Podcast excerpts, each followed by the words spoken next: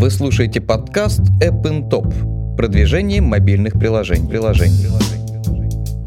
Подкаст подготовлен при поддержке сервиса AdToApp.com. Алгоритм AdToApp.com гарантированно удвоит доход от монетизации вашего мобильного приложения. Интеграция с 20 крупнейшими рекламными платформами. Максимальная ставка за 1000 показов. Филрейт 100% в 180 странах. Элементарная интеграция и быстрые выплаты. Здравствуйте, друзья. Меня зовут Анар Бабаев. Вы слушаете подкаст AppTop «Продвижение мобильных приложений». У меня сегодня интересный гость, интересная тема. Я продолжу рассказывать про продвижение игр. И сегодня такая ниша, как racing, гонки, любимые многим. И мой сегодняшний гость Надежда Лебедева, компания э, Creative Mobile. Надя, привет. Добрый день, Анар. Справка о госте. Надежда Лебедева, ведущий аналитик и специалист по User Acquisition Creative Mobile. Родилась и живет в Таллине, Эстония. Имеет высшее экономическое образование. Расскажи про цифры. Они, конечно, впечатляющие. Я подготовился, смотрел, но из твоих уст будет э, это интереснее звучать. Какие последние цифры по продуктам можно назвать? Сколько установок на Android iOS? Какие вообще продукты есть? Э, как себя чувствует э, недавно выпущенная Nitro Nation? А, хорошо. То есть Creative Mobile — независимый разработчик и издатель игр для мобильных устройств. И мы фокусируемся в первую очередь на платформе Android. Угу. Основаны мы были 5 лет назад, и с тех пор набрали больше 240 миллионов инсталлов на Android и 30 миллионов на iOS. И основные наши продукты это гоночные игры, как Drag Racing, Drag Racing Bike Edition, Drag Racing 4 на 4, Nitro Nation. Буквально на днях вышла новая очень красивая гоночная игра Nitro Nation Stories. То есть игры немного разные по геймплею, но все в пределах одного жанра. Uh-huh. А, кроме того, у нас есть игры других жанров, как, например, баскетбол спортивных игр. У него около 10 миллионов инсталлов. Каждый месяц в наши игры играет около 10 миллионов человек. Также не так давно мы занялись издательским бизнесом, издали более 10 проектов, и они набрали порядка 25 миллионов инсталлов. И мы активно развиваем это направление. Uh-huh. А, вот. Что касается недавно выпущенной Nitro Nation, ей исполнился год – и вместе с бета-версией у нее больше 10 миллионов инсталлов на андроиде. И буквально на днях она выходит на iOS. Понял тебя. А, подскажи, пожалуйста, ты говоришь, у нас упор на Android. Почему такой акцент? Почему именно эта платформа? И почему не хотите идти в iOS? Почему так вообще сложилось? Uh, ну, так сложилось исторически, что мы сразу выбрали uh, именно эту платформу для себя. У первой команды, у основателей фирмы был опыт портирования Java игр на Android, и с этого было проще начать. И можно сказать, что разглядели потенциал платформы. А, когда начали что-то делать в конце 2009 года, то на iOS уже был реальный бум, народ зарабатывал там хорошие деньги, пришли большие паблишеры, и начинающим инди-разработчиках э, э, в условиях такой сильной конкуренции выбиться куда-нибудь было намного сложнее, чем на андроиде. Угу. Он только в то время начал развиваться. Так что сделали ставку на Android, решив, что если все это взорвется, взлетит, то поднимет и нас тоже. Подскажи про вот, вот этот этап становления. Э, когда вас еще никто не знает, когда вы выкладываете там первый релиз на тот же Android, первую свою игрушку, и у вас вот этот вот тот самый взрывной рост. Э, что этому способствовало? Какие рычаги вы тогда нашли? Как привлекали первых пользователей? Ну, то, что касается истории, так сказать, да, что у нас получилось, что мы попали с нужным продуктом в нужное время, в нужный рынок. Э, то есть это стало залогом успеха. Тогда заняли правильную нишу. Весь взрывной рост был на органике, то есть до сих пор 99% нашего трафика игр линейки Drag Racing это, э, это органика. Uh-huh. То есть не покупали мотивированные или не мотивированные сталы, все делали с помощью других инструментов. И я бы выделила здесь э, три основных рычага для взрывного роста, которые были. Да, во-первых, выбрали правильную для нас э, бизнес-модель. Во-вторых, э, уделили особое внимание тому, как представлена игра на Android-маркете, прежде всего названию игры, иконки. И потом уже, в-третьих, заняли правильную нишу тогда со следующей игрой. Угу. Вы слушаете подкаст App Top. Продвижение мобильных приложений. приложений. Я смотрел перед э, записью ваши выступления на конференциях, презентации на SlideShare. У вас там во многих слайдах есть такая штука, проскальзывает, как бюджетные методы продвижения. Что это вообще такое? Э, расположи их, пожалуйста, в порядке важности, объема, может быть. И какие сработали, какие нет. То есть, да, у нас действительно была такая популярная лекция про бюджетные методы продвижения, которые очень хорошо сработали для нас в свое время. И, честно говоря, теперь на конференциях мы уже рассказываем, почему это не сработает таким же образом в сегодняшних условиях рынка. Угу. Вот, то есть эти методы полезны, их э, нужно использовать и сегодня, но, скажем так, э, в совокупности с другими методами, как, например, покупка рекламы. А, в первую очередь эти бюджетные методы, они помогают сделать игру заметной для человека, который зашел на Google Play в поисках новой игры для себя, то есть он думает, чтобы мне скачать. А, но сегодня человеку скачать игру предлагается на Фейсбуке, в другой игре. Не так уже много пользователей просто заходят на Google Play, чтобы самостоятельно найти для себя что-то новенькое. А что удалось открыть? Какие-то маркетинговые хаки, трюки, может быть, в конкретной нише за последние полгода-год? Что, что-то новое? Ну, если про маркетинговый трюк, я расскажу, что мы сделали. Один трюк. Давай. А, в нашей игре, вот Nitro Nation, мы сначала запустили бета-версию как отдельное приложение и сделали ее закрытой бетой. Так. И вокруг этой беты мы создали очень много ажиотажа. То есть мы очень сильно раскручивали эту тему у себя в Фейсбуке, мы постоянно рассказывали о том, что вот есть э, Nitro Nation, что туда можно попасть, что можно подавать заявки, мы их собирали. Э, мы собрали изначально около 50 тысяч людей, которые хотели играть, и мы выдавали ключи к игре постепенно. Мы каким-то образом вот смогли создать столько ажиотажа, чтобы вообще попасть в игру потому что эти ключи к закрытой бете их было не достать. Их выдавали по тысяче штук в день, и люди их ждали. То есть так казалось, что там что-то особенное. Это очень интересный опыт. Извини, я тебя перебью. А да. скажи, пожалуйста, а какой потолок по этим ключам? Вот сколько их можно выдать до того, как релиз в основной боевой выйдет? Там можно миллион выдать ключей? А, можно выдать миллион. То есть мы Э, выдавали, в общем-то, по тысяче штук в день, и сначала у нас это была закрытая бета, потом мы ее открыли, когда уже через несколько месяцев люди смогли уже тогда без ключей тоже заходить. Вот. Но когда ключи, то люди очень сильно их ждали. То есть вот как раз у меня несколько комментариев есть, которые люди писали на форумах. Вот они, например, там писали, я жду ключ уже почти 4 дня. Давайте же, парни, пришлите мне ключ на указанный email. Или другой там человек пишет, что если у кого-то несовместимый телефон, и он хочет пожертвовать свой ключ мне, то я уже жду, не могу дождаться. И вот такой еще последний комментарий. Я еще не получил свой ключ, я жду. Все эти страдания, через которые я прохожу. Мне так больно, вы уже выслали мне ключ. Я загрузил игру и мог бы гонять по улицам, но все, что я могу сейчас сделать, это смотреть видео на YouTube. Ну, это перевод с английского, все вы понимаете. Но... Да-да-да, отличный вот. инструмент. Да. Таким образом, мы собрали там какой-то объем лояльных игроков, которые хотели в это играть. И в общей сложности собрали э, больше двух миллионов инсталлов на бете. Ух ты, ничего а, себе. И когда мы запустили уже оригинальную игру, то пользователи могли сохранить все свои бета-аккаунты, угу. просто скачав ее, об этом мы закрыли. То есть в бету играть больше было нельзя. Поэтому все, кто хотели в нее играть, просто качали, по сути, новую игру и продолжали играть. Угу. И таким образом мы получили сразу огромный буст по инсталлам. Потому что люди, которые уже играли в бету, просто скачали теперь оригинал. И э, плюс ко всему прочему, то есть, э, как считается, что для Гугла, для рейтинга очень важно, какой процент именно активности у тех игроков, которые качают игру. Uh-huh. А у этих был очень огромный процент активности, потому что они были все абсолютно лояльными. И поэтому вначале это дало тоже очень хороший буст. Игра сразу набрала хорошие рейтинги во многих странах. И э, вот среди этих новых игроков было довольно большое количество из э, тех двух миллионов, которые играли в бету. Ну, об этом была сама по себе, можно сказать, глючная, закрытая и так далее. Если народ там играл, то это уж точно были очень сильно лояльные игроки. Так что вот в некотором смысле такой хак. Да это здорово. А да. Подскажи, пожалуйста, неужели одной группы Фейсбука хватило, чтобы вот эти вот 50 тысяч э, довольных пользователей, точнее лояльных, а, привлечь на раннем этапе? Или у вас какая-то огромная группа, с, которая сразу этот буст дала? Первично? Ну, э, в первую очередь, э, да, именно через нашу страницу в Фейсбуке также через форумы, то есть, э, например, делали какие-то еще такие небольшие вещи, как, например, мы ездили там в Германию на Gamescom, и на большой этой конференции игр мы поставили э, машины среди холла, там, девочек, и там тоже набирали игроков, но там уже, скажем, небольшой, там порядка тысячи человек, которые набрались на бета-тестеров. В основном это было через, э, через Facebook и через форум. Хорошо, а вот эта вот ваша страничка в Фейсбуке, вы ее как собирали? Это благодаря прошлым заслугам у вас столько подписчиков? Сколько, кстати, там, если не секрет?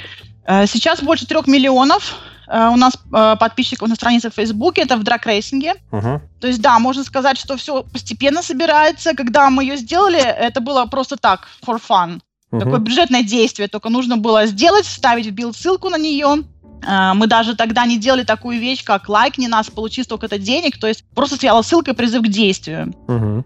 Вот, и сейчас у нас в каждой игре есть uh, такая social media интеграция, uh, то есть uh, интеграция определенных линков, ссылок в игру, где мы вознаграждаем теперь уже обычно пользователя за то, что он лайкнет нашу страницу в Фейсбуке, подпишется на наш Твиттер или Ютуб, и таким образом вот игра не генерирует этот трафик, и мы собираем uh, нашу лояльную аудиторию фанатов.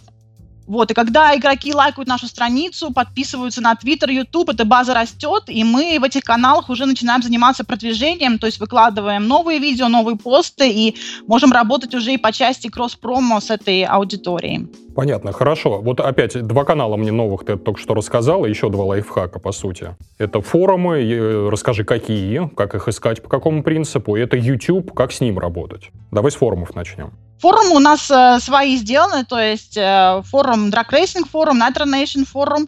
Э, но форумы, они больше уже для таких хардкорных игроков. Там очень лояльная аудитория тусуется, которую надо холить и лелеять, естественно. Uh-huh. А, вот, там например, на форумах э, они набирают э, команды также в игру или какие-то технические вопросы спрашивают, делятся такой информацией, ну, какой-то особенной, которую они открыли для себя в игре и могут потом поделиться с другими. Угу. Вот. И в Ютубе также у нас, да, у нас э, э, довольно большая база подписчиков, и мы ставим там видео. И э, многие видео мы сейчас э, сами выкладываем, э, ну, в смысле, сами делаем. Например, э, поскольку игра очень красивая, то мы снимаем даже часто просто геймплей с, э, с мобильного телефона и как-то показываем это все красиво. Либо также заказываем видео ну, в фирмах, которые это делают. То есть есть такие красивые заказанные видео у нас тоже. Подкаст подготовлен при поддержке сервиса HiCPI.com. HiCPI.com – новая система монетизации мобильного трафика с оплатой за установку. Большое число эксклюзивных и прямых офферов, максимальные биды, низкий холд – Самая большая команда русскоязычных аффилиейт-менеджеров на рынке. Всегда помогут и подскажут. Скажи, пожалуйста, в YouTube у вас сколько подписчиков? Сотни тысяч, миллионы? Э, на YouTube у нас э, порядка 100 тысяч подписчиков и больше 11 миллионов просмотров. Здорово. Следующий вопрос. Правильно я понимаю, что ты в компании занимаешься вот так называемым user acquisition, то есть это проплатная реклама и прочее? Да.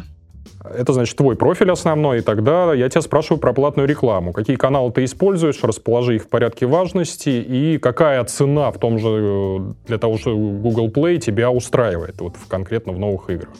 А, мы сейчас э, закупаем трафик в основном в, э, в, для Nitro Nation, потому что это, можно сказать, такой один из первых проектов, где действительно доход на пользователя для нас достаточно хороший, чтобы мы могли закупать трафик. Угу. И мы закупаем э, трафик э, с положительным результатом. То есть э, нас устраивает такая цена э, э CPI, которая э, будет меньше, чем RPU, да, то есть которая будет меньше, чем тот доход, который мы получим от этого пользователя. Uh-huh.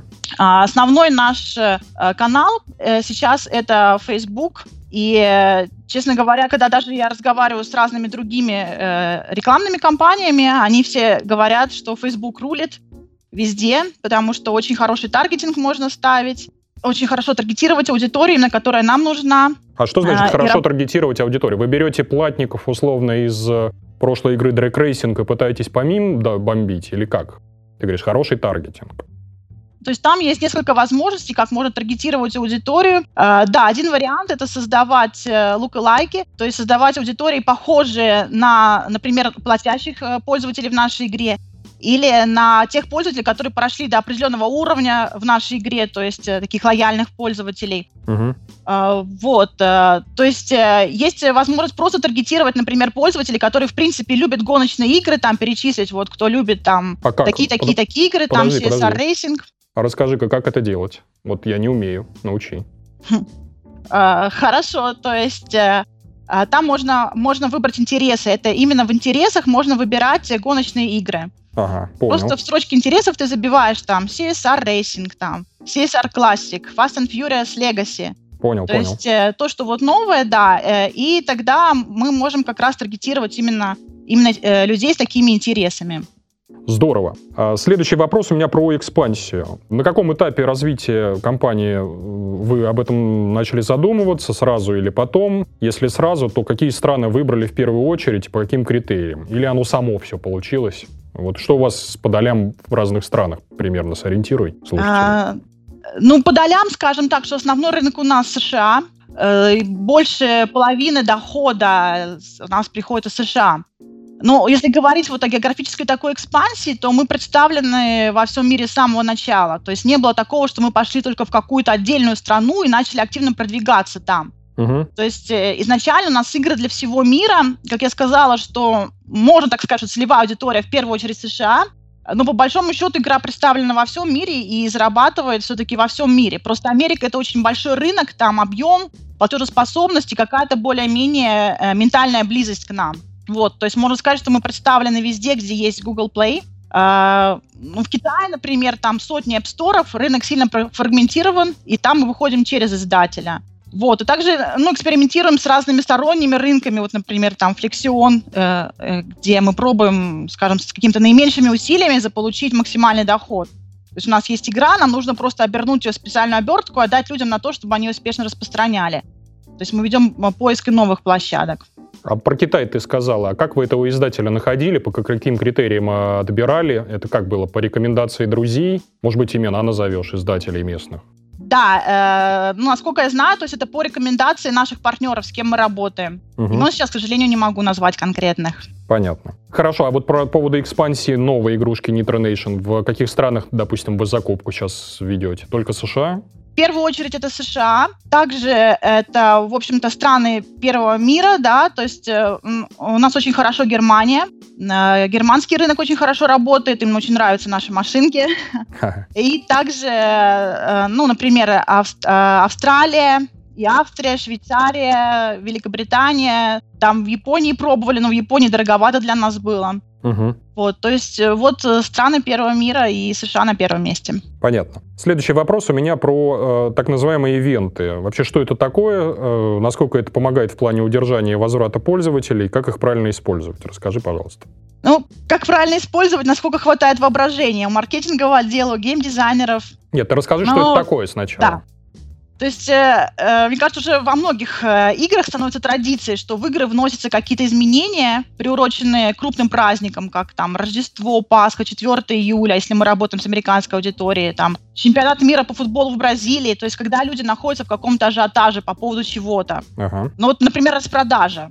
Почему бы не устроить распродажу в ту же неделю, как Черная пятница в Америке? Black Friday Sale, там все минус 50%. Ага. То есть акции, распродажи, скидки всегда приветствуются. Э, вопрос уже в том, как игроки, откуда, э, откуда они об этом узнают. Uh-huh. То есть, они об этом из игры, или им прилетит push notification, или социальные сети, или если они подписаны на наши новости на сайте, получат письмо, там, что вот сегодня во всех играх Creative Mobile там скидка 50% по случаю Черной пятницы. Uh-huh. Вот, а если говорить с точки зрения уже аналитики и статистики, там, насколько все это полезно, можно сказать, что зависит от ивента. То есть, если, скажем, сделана просто новая визуализация, э, приуроченная к какому-то празднику, там, например, на Хэллоуин мы меняли иконку, э, в игре были там тыквы, такой смех злорадный был. Ага. Не было какого-то нового контента, каких-то новых режимов. То есть по цифрам мы видим, что такой ивент э, э, сразу, ну, не видно, что он как-то отражается на удержании, на возвращаемости игроков. То есть я бы сказала, что это скорее такая эмоциональная составляющая. Uh-huh. То есть человек видит, что в его любимой игре празднуют его любимые праздники. Или если вот у нас такой был опыт также, что делать какие-то ивенты в каком-то непопулярном или очень труднопроходимом режиме. То есть uh-huh. игроки, только самые хардкорщики туда играют, то тоже особо не видно изменений, теряется такой процент таких игроков в общей массе. Но вот э, полезно, если в игру добавляется такой новый контент, новый режим э, или какой-то очень популярный такой, то есть легкий для прохождения, красивый, популярный ивент. Тогда угу. влияет действительно очень положительно на удержание игроков, увеличивается и длина сессии, и количество сессий на игрока, то есть вот могу сказать, даже где-то минимум на 10% увеличивается. Очень интересно. Следующий вопрос э, у меня про то, что вот я явление это наблюдаю в тех же гоночных играх, что есть такая проблема, как выгорание контента. Ну, то есть я еду и еду, еду и еду. Меня это утомляет немножко. Как избежать вот этого явления? Может быть, замедлить как его хотя бы? Что вы для этого делаете? Uh, да, мы боремся с выгоранием uh, игрового контента с помощью того, что мы создаем контент за пределами основного игрового процесса, то есть основной механики. И многие игры показывают, что контента за пределами основной механики может быть бесконечно много на самом деле. То есть вопрос уже фантазии геймдизайнеров. Например? Ну, вот я расскажу, да, изначально, когда мы делали э, оригинальную Nitro Nation, мы прекрасно знали про выгорание, мы прекрасно знали про ту проблему, что у нас игра состоит э, из трех кнопок, в общем-то, и поэтому в нее играть долго довольно тяжело. И мы сразу решили для себя, что мы хотим, чтобы как можно больше игрового процесса было за пределами э, основной механики. Э, мы создали довольно сложную систему апгрейдов, которая во многом ближе к батлерам.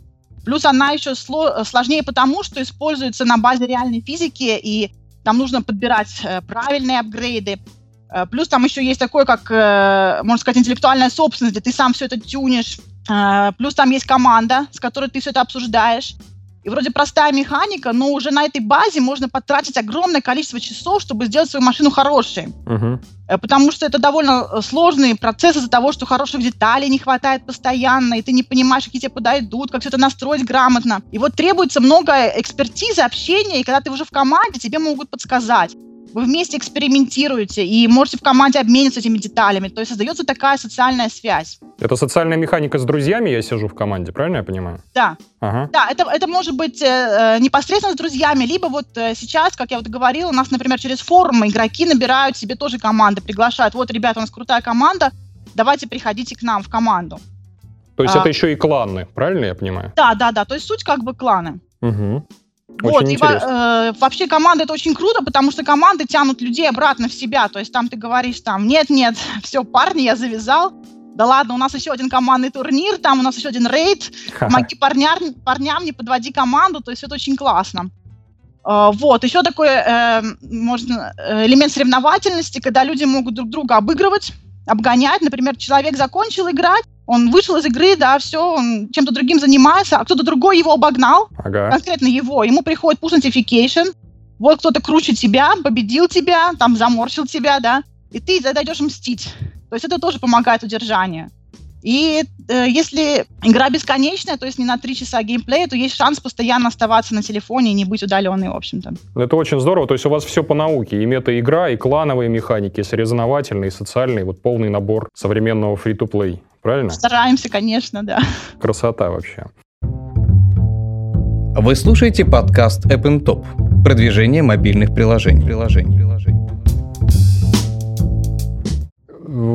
В играх делаете упор на обновление. Почти каждое второе из них, оно действительно масштабное. Вот скажи, пожалуйста, что должно быть в апдейте, чтобы вот э, это давало какой-то эффект? Э, как часто вы их делаете? Чем чаще обновляется игра, тем лучше, естественно. Э, игроки тогда живут этой игрой, они видят, что делается все для них, там, если это, конечно, соответствует их ожиданиям.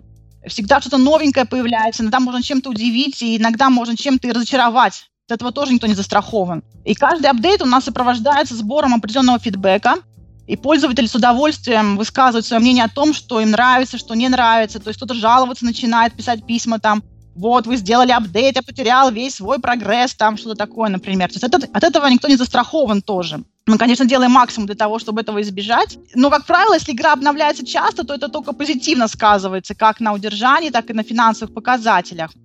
И как часто делать апдейты, ну, зависит от игры, от ее аудитории. Как этой аудитории нужно, так часто и делать. Конечно, насколько также соответствует э, вашим техническим возможностям, но в первую очередь смотреть на аудиторию. То есть, если уже конкретно сказать, раз в две недели, допустим, что-то мелкое. Угу. Это нормальный цикл, но опять же нет такого строгого правила. То есть, с одной стороны, чем чаще, тем лучше. Но слишком часто тоже может быть плохо, потому что тогда игрокам приходится постоянно докачивать контент. Это тоже кого-то может раздражать. Угу. И плюс, если есть э, радикальные изменения каждый раз, то можно просто ввести людей в заблуждение.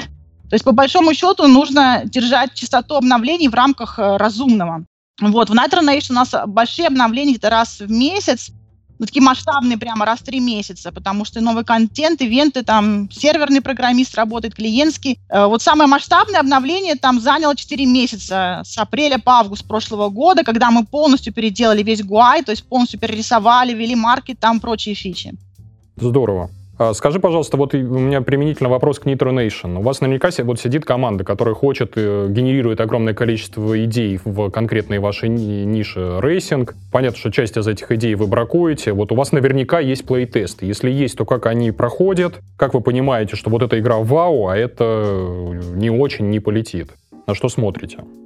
Да, если брать плейтест, то плейтест у нас начинается с цели для плейтеста. Так. То есть мы делаем плейтесты не потому, что надо что-то сделать, да, вот надо сделать плейтест там, как все делают. Так. А, не ради того, чтобы посмотреть, и что-то вдруг мы там увидим, да, то есть мы должны сразу заранее знать, что мы хотим там увидеть и чего мы не хотим там увидеть, то есть знать, на какие вопросы мы хотим получить ответы. Э, в, э, в каждом случае это могут быть разные вопросы. То есть, когда ставим цели, нужно задать себе самому такой вопрос. Э, какие решения мы планируем принимать на основании полученных данных? Потому что плейтест, он будет основанием уже для принятия определенных решений и внесения определенных э, изменений в игру. Угу. Вот, то есть сами плейтесты мы делаем так, что э, берется какое-то количество игроков, представителей целевой аудитории, там по полу, по возрасту, по платформе, на которой выйдет игра. И они должны определенное время, например, там 30 минут или один час играть в эту игру и высказать свое мнение об игре в виде ответов на наши вопросы. К этой анкете мы всегда добавляем видеозапись экрана с руками игрока и лицом игрока, и также звук. То есть э, мы видим на видеозаписи, да, что конкретный игрок делал в игре, там, тап или слайд, например, по экрану, в каком месте экрана, в какой момент, как он перемещался между экранами в игре. И по записи лица игрока мы видим, какие это вызывало у него эмоции. То есть спокойно он, или он радуется какому-то достижению, или что-то его раздражает там, или он в недоумении. Э, то есть мы видим не только то, что игрок делает в игре, но мы можем понять, скажем, почему он это делает. Вот с технической точки зрения мы пользуемся услугами специальных компаний для видеозаписи э, процесса игры и вот сбора ответов на вопросы анкеты. То есть со своей стороны мы ставим эти цели – формулируем специфические вопросы. Ну, обычно, конечно, есть и стандартные какие-то вопросы. Там, например, опишите общее впечатление от игры, там, что привлекло вас в игре, там, что вызвало негативную реакцию, что представляло сложность. А, вот, и потом мы обычно с вами смотрим, анализируем запись э, видео с этого теста, делаем выводы, составляем рекомендации для разработчиков конкретной игры. Скажу сперва, какую цель мы не ставим. То есть плей-тест, он не даст ответ на вопрос о том, сколько денег будет зарабатывать игра. Так. Потому что во время плейтеста с игроков деньги не берут. А, и вот на вопрос там, сколько бы вы заплатили за эту игру? Я знаю, что некоторые такой вопрос задают игрокам. Но тестируемые могут сказать хоть миллион долларов, да? То есть Ха. это вовсе не означает, что именно столько они заплатят. И поэтому нужно а, обратить внимание именно а, на те вещи, которые можно узнать с помощью плейтеста. То есть, например, играбельна ли вообще механика игры. Особенно это касается каких-то сложных двойных механик, новых для игроков. Э, насколько удобно управление в игре. Например, в результате плей-теста одной э, не гоночной игры, да, мы поняли там, что нужно поменять местами элементы управления правой и левой рукой. Потому что мы видели, что игроки путались. То есть, э, ну, обычно у игроков больше все-таки правая рука развита, и нужно больше было управлять правой рукой. И когда поменяли, то получилось вообще замечательно. Угу. Потом важная цель для плей-теста, насколько понятен туториал. То есть это место, где игра теряет большую часть своей аудитории. И скажем так, что если бы на плейтесте можно было бы посмотреть только это, то оно бы уже того стоило. Например, мы видим, что игроки читают они подсказки, шаги туториала, или они их не читают, скипают. И потом они уже не могут как-то в игре делать такие действия, которые были рекомендованы туториалом. То есть, может быть, тогда советуем, что стоило бы сделать анимированные, интерактивные подсказки, да, там в какие-то моменты игры, чем просто большие тексты на экране, скажем так. Скажи, а, пожалуйста, вот. извини, перебью тебя. М? Э, вы это делаете самостоятельно вот изнутри, инхаус, или это какая-то наемная компания вам такую услугу оказывает? Вот эти тесты? А, а, как я сказала, да, то есть мы in-house э, подготавливаем цели для плей-теста, подготавливаем вопросы для анкеты, и потом с технической точки зрения для записи уже вот, ну, э, видео, да, то есть это другая компания в другом городе, собирает людей, которые туда придут на плей-тест. Мы предоставляем билд. Соответственно, у них э, есть э, разные девайсы, на которых эти люди играют. Или сейчас уже в последнее время многие со своими девайсами на свой девайс просто ставят, играют, потому что им привычнее, удобнее э, со своим девайсом играть. А и это тогда эта компания сколько дает нам это может стоить? Вот порядок такого, одно исследование. Это сотни долларов, тысячи. Не в курсе ты? Ну, я думаю, что это конфиденциальная информация, можно обратиться к этим компаниям и узнать там уже. Ну, тебе можно в Facebook писать, сказать, что вот посоветуйте компанию, если разработчики нас слушают?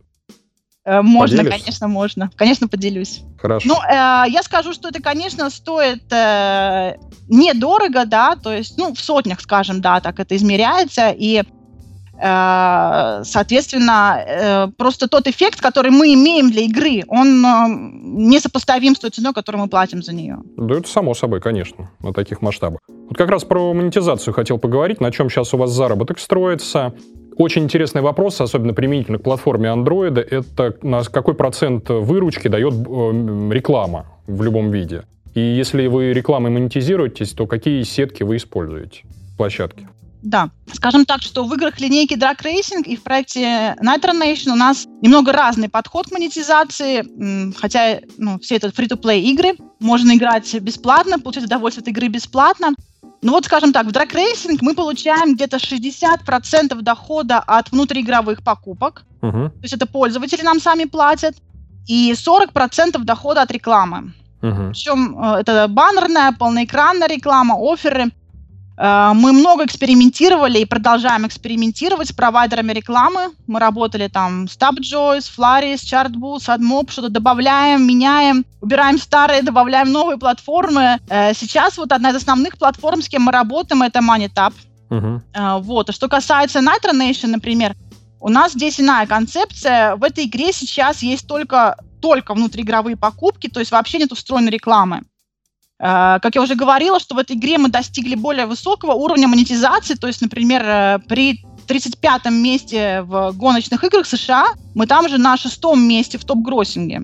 То есть э, впереди многих-многих других гоночных игр, которые по инсталлам даже опережают нас. Ну хорошо, а вы могли бы тот же rewarded формат за вознаграждение использовать, не раздражая аудиторию, там начать после того, как она уже вовлеклась, тех же халявщиков как-то, которые принципиально платить не хотят? Или вот там вот решение все на уровне политики, не хотим рекламу? А, ну, я скажу так, что основная причина, что почему у нас в Nitronation еще э, нету рекламы, э, то, что э, чтобы заниматься рекламой, нужны отдельные SDK, которые влияют на саму игру, Угу. И это вот на данный момент это отнимает у нас время на внедрение. То есть когда-нибудь, э, когда мы уже выйдем на линейное производство, не будем вносить каких-то серьезных изменений в игровой процесс, тогда нам не будут мешаться эти рекламные библиотеки. То есть, опять же, их нужно постоянно под интерфейсы подгонять, а у нас сейчас игра, она очень динамичная, то есть вот за год э, сколько игра на рынке, э, как уже не бета-версия, а полная версия, очень много изменений произошло, как я говорил, полностью весь GUI был перерисован, и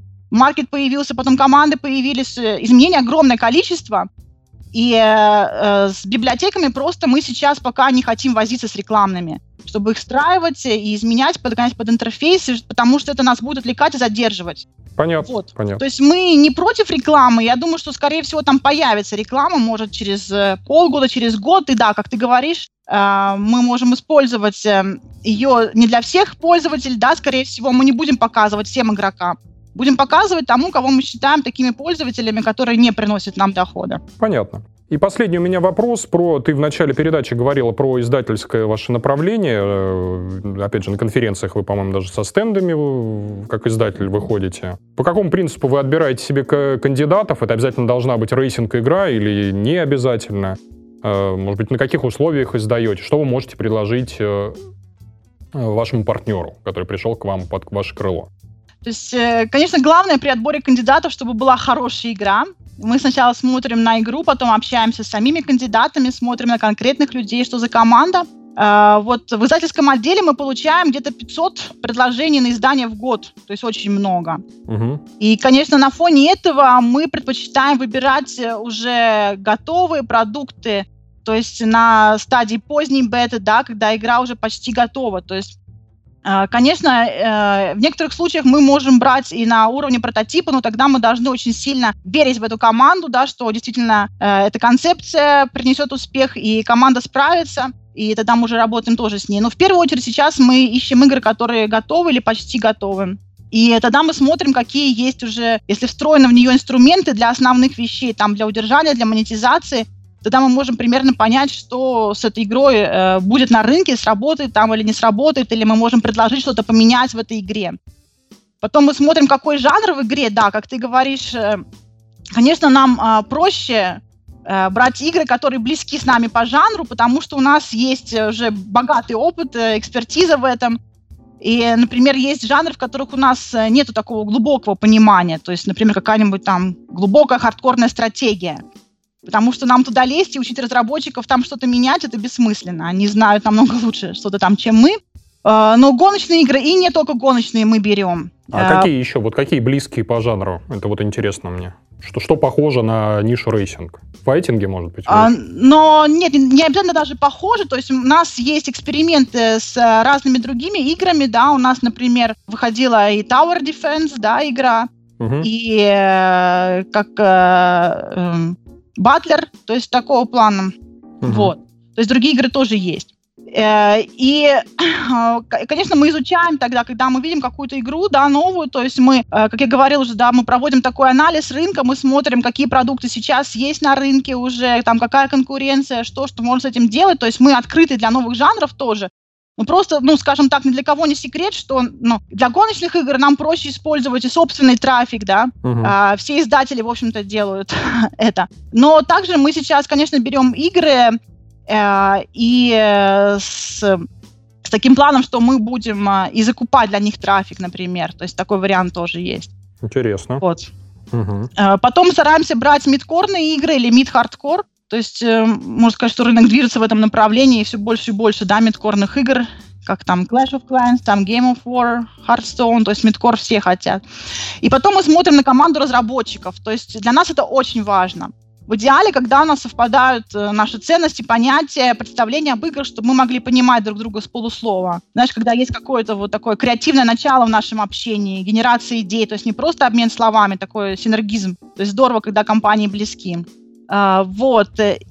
И у нас одно из первых условий такое, пока все еще это Android first, а потом iOS и Amazon уже дальше, после Android. То есть, э, конечно, мы знаем, Android рынок сейчас лучше, само продвижение на Android нам проще. И также это хорошая платформа для отлаживания приложений, uh-huh. есть, где можно делать быстрые циклы апдейтов, хатфиксов и спокойно уже потом с готовым продуктом выходить также на iOS. То есть, ну, некоторые компании сейчас именно это делают.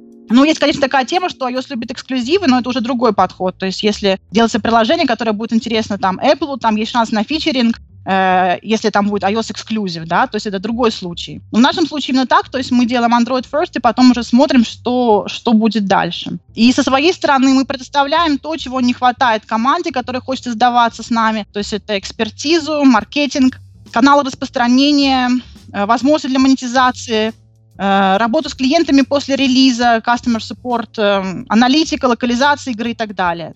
Здорово. А, Надя, большое тебе спасибо за то, что согласилась и пришла к нам в подкаст и ответила на вопросы. Выпуск получился, наверное, один из лучших. То есть огромное тебе спасибо, кучу секретов, хаков раскрыла. Спасибо огромное. Я очень рада, да, спасибо тебе, Анар. Друзья, вы слушали подкаст Up Top продвижение мобильных приложений. В студии был Анар Бабаев. И мой сегодняшний гость по скайпу Надежда Лебедева, компания Creative Mobile. Всем пока. Вы только что прослушали подкаст App Top продвижение мобильных приложений. Подкаст подготовлен при поддержке сервиса appntop.com.